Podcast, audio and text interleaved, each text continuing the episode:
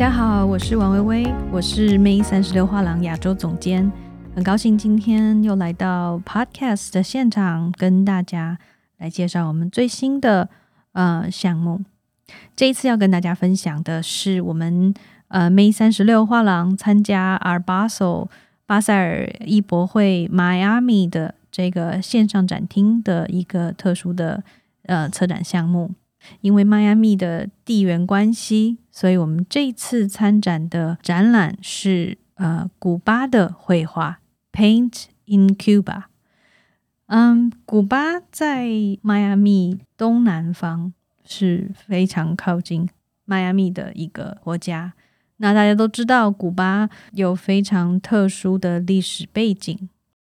在迈阿密的。这个城市当中，或者这个地区当中，有非常多的呃古巴的移民，很多的文化、饮食、生活的方式都是在这个地区其实是一体的一个生存的状态。古巴呢，曾经是西班牙的殖民地，有四百年的时间。在呃最早的时候，呃，古巴因为它的地理位置，也是。美国黑奴买卖的这个历史当中很重要的一个休息站。当年从非洲大陆被运送要卖到美洲的呃这些黑奴，很多的时候会在古巴稍作停留，在他们抵达美洲大陆之前，船只会停靠在古巴这个小岛。因此，古巴也是受到非常多的来自非洲文化的影响。因为当年有一些呃黑人也因此就留在了古巴，有一些人没有到美洲，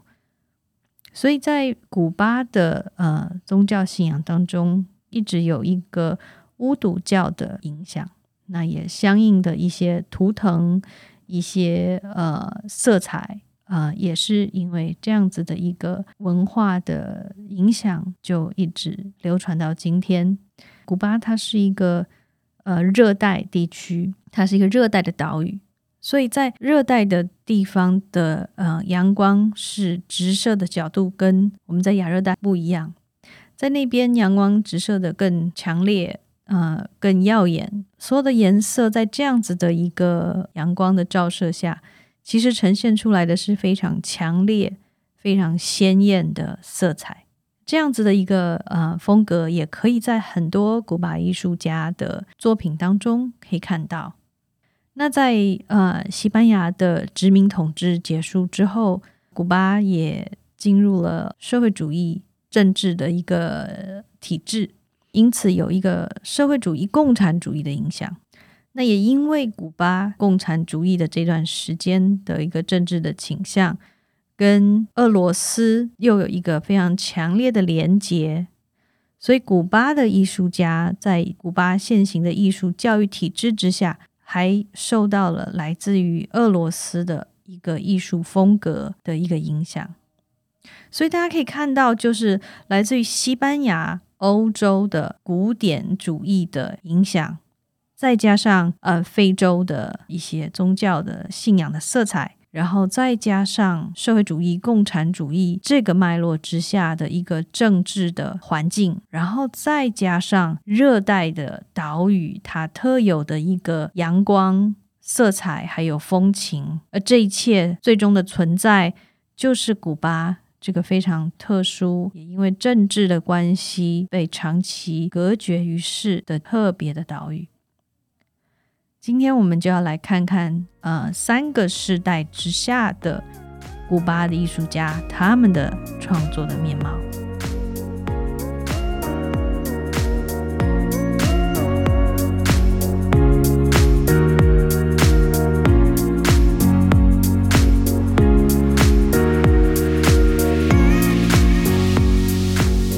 首先，我们要跟大家介绍的是 Flavio Graciandatia。Flavio，他是呃一九五四年出生的古巴艺术家，他的作品在古巴非常多的世代都是非常有影响力的艺术家。他的艺术创作开始于八十年代，他被认为是第一个呃非常具指标性的人物，开始在古巴进行自由的思考创作的第一位艺术家，也因此他的作品也在哈瓦那国家美术馆的收藏当中扮演非常重要的角色。从七十年代到九十年代，不同年代所创作的作品都已经进入了哈瓦那国家美术馆的收藏，并且被永久陈列在美术馆的馆藏当中。Flavio 的作品，呃，是非常充满了社会性、文化性，尤其是政治性的。他是呃，不光是一个艺术家，他也是影响非常多。呃，后面的艺术家的一个先锋，在他的作品当中挑战原创，挑战呃非常多的艺术家的呃既有的表达。他的作品也因此被定义为新热带抽象主义，这是一个非常特殊，也因为他而才有的。一个来指涉古巴艺术的一个名词——新热带抽象主义。Flavio 的作品受到了很多呃他所敬重的艺术家的影响，包括杜尚、包括毕卡索、包括 Jackson Pollock，还有纽曼 （Barnett） 纽曼，还有罗斯科 （Mark Roscoe），还有。马列维奇 （John Boldessari） 也是美三十六啊画廊长期合作的艺术家。在这些艺术家的影响之下，他的作品用一种抽象的方式，但是呈现的却是呃，他具有批判性的态度、文化态度。还有他的作品的呃名称是他作品本身非常重要，也是非常有意思的一个组成。每一件作品的 title 的标题都是他精心思考的结果。大家也可以啊，在我们接下来在网络上的介绍，可以来了解更多他的相关作品。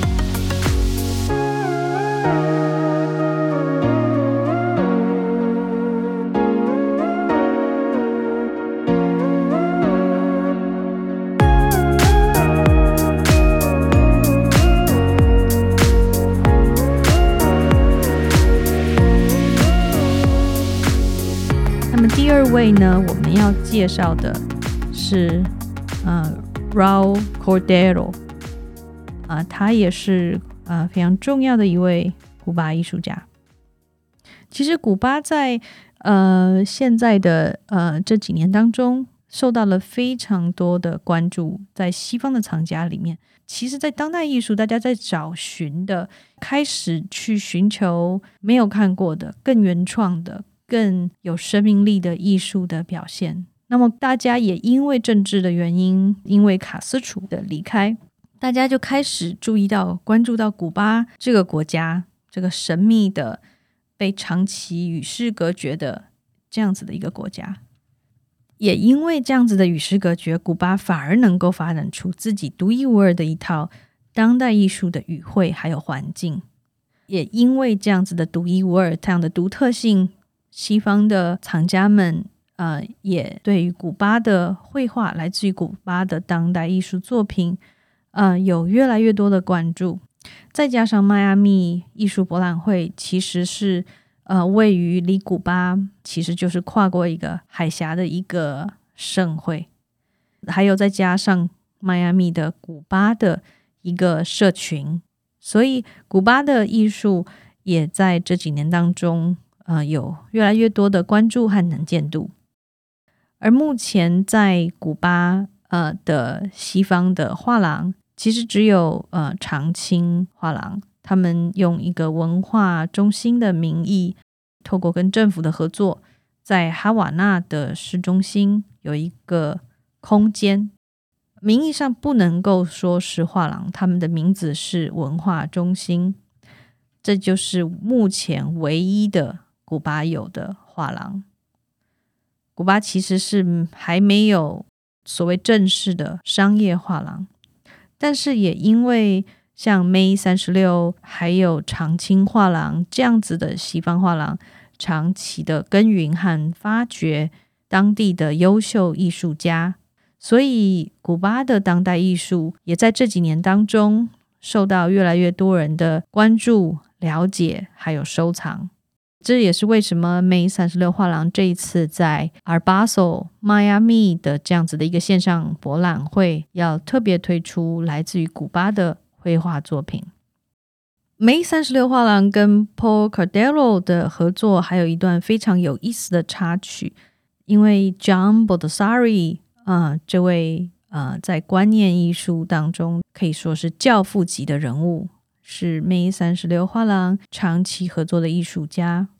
而有一年在巴塞尔迈阿密的博览会上，他也来到了迈阿密。而我们因为跟 Paul Cadero 的合作，也同时展出他的作品在巴塞迈阿密的展位上。Paul Cadero 当他看到 John b o l s a r i 这个他的艺术偶像的时候，他非常的激动。大家不太了解为什么他会激动到这个程度。而他在当时才说出了一个他隐藏在多年不为人知的一个故事，因为在共产党对于媒体呃还有文化高压的控制之下，在古巴其实是非常难，有非常长的一段时间是很难去接触到任何外来的刊物或者是外来的讯息的。但是有一年。在一个因缘际会的巧合之下，Porcadero 他有机会进入了放置所有没收来的禁书的那个仓库。在那个仓库当中，一叠一叠的书，他一眼看到了一本画册，放在这一叠书没收来的禁书最上面的这本画册，就是 John Baldessari 的画册。那是他在一个美术馆做个展的时候的一本画册。当时周围没有人，所以 Porcadero 他思考了几秒之后，他用直觉做出了一个决定。他决定要偷走这本画册。他把这本画册藏在他的衣服里面，假装若无其事的走出了那个没收禁书的库房。而也因为这本画册，他后来成为了一名专业的艺术家，而他的所有的创作也因为这本被他后来几乎要翻烂的画册而改变。文字还有图像的结合，成为他的作品里面非常重要的一个脉络跟风格。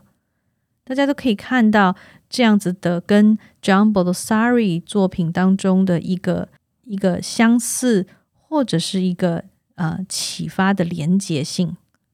他不断的对于文字还有图像进行思考，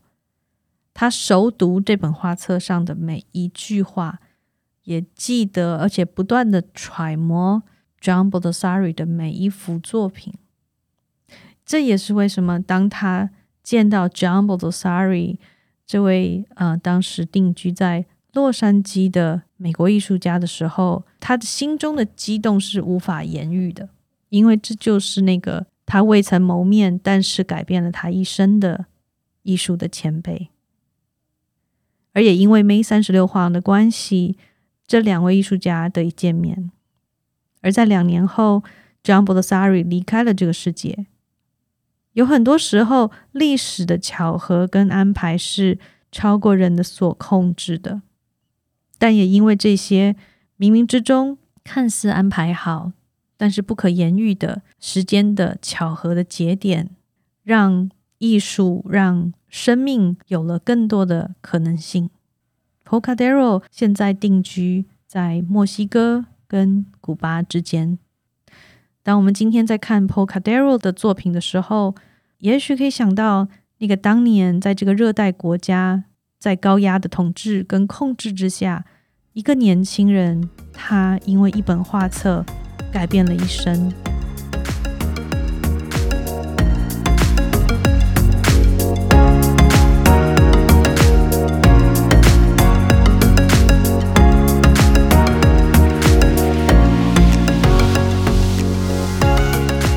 接下来我们要为大家介绍的是啊。Michael Perez Pollo 的作品。Michael，他出生于一九八一年，他是他这个时代年轻艺术家里面的佼佼者，因为在他三十八岁的时候，他就已经在哈瓦那国家美术馆做过个展了。米凯尔他的绘画是介于抽象跟写实之间的一种风格，他非常的擅长把具象的物体透过他的描绘跟转化。成为一种抽象、超现实的存在。他的创作往往从一个具体的物件开始。他在二零一七年在哈瓦那国家美术馆的个展开始，他的每一幅画都是从一个用纸粘土所捏塑出来的小物件开始。他把这些呃可能十公分长宽的一个小物件放大到了两米乘两米的画布上。透过他的描绘，这些小物件成了一个一个的纪念碑，或是一个超现实的存在。在古巴的艺术家，每一个人都被迫要做政治的表态：你是支持政府的，还是反政府的？你的艺术想表达的是什么？你是为人民服务吗？而 Michael Poyo 他对于这个质问的回答是：我不表态，而不表态。就是我的态度。他透过他的绘画，不断的传达他那个不表态的暧昧的立场。他拒绝透过他的艺术来表达政治的立场。但其实他的作品当中有很多物件和物件之间的互动和关系，恰恰却是一个政治角力的呈现。但这一切都在他非常隐晦的画面当中被呈现。你可以在他的画面当中看到古典主义的雕像、古希腊罗马雕像的一个形象，但是你看到的是那个后脑勺、那个琴腿的倒在一边的雕像，那个是古文明的陨落跟衰败，而这样子的雕像被他自己亲手捏出来的小物件的这个元素被组合在一起，而因为这样子的组合。一种超现实的时空的存在，跟跨时空的对话，就被呈现在他作品的画布上。每一件作品都是在一个标准的尺寸，两米乘两米上面，这样子的风格，成为他独一无二的个人的特色。而他在二零二零年的春天，在 May 三十六画廊的呃苏黎世的空间当中所做的个展香水，他把他自己收藏多年的香水瓶的瓶盖，透过他的转译，这些承载着香味愉悦的瓶盖，他们独一无二的造型，被再次的转译到画布上，成为了一个一个的纪念碑。他官为支柱的能力，在这次的个展当中，又再一次得到完美的体现。我们要怎么样把一个形容词、一个味道，把它视觉化呢？或者把它物质化？香水的瓶盖其实是非常完美的这样子的一个转移。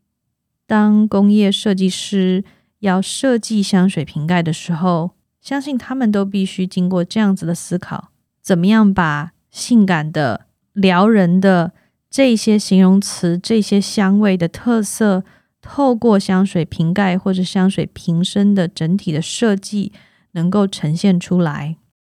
？Michael Poyo 看到了香水瓶盖在这样子的抽象和具象、不可见的还有可见的物体之间的这样子一个独特的角色。所以他在今年的个展当中选择了香水的瓶盖来作为他想要表达的一个目标。他把这些瓶盖重新演绎，放到也是二乘二、两米乘两米的这样子的画布上，而透过他的演绎，这些瓶盖所代表的一切又再次的被诠释，再次的被放大，成为一个一个纪念碑。他也没有表态，他描绘的是他想描绘的，但是他总是给予观众更多的空间去解读他们眼前的图像。这就是 Michael Poyo 非常有潜力、值得期待的古巴目前年轻艺术家当中的佼佼者。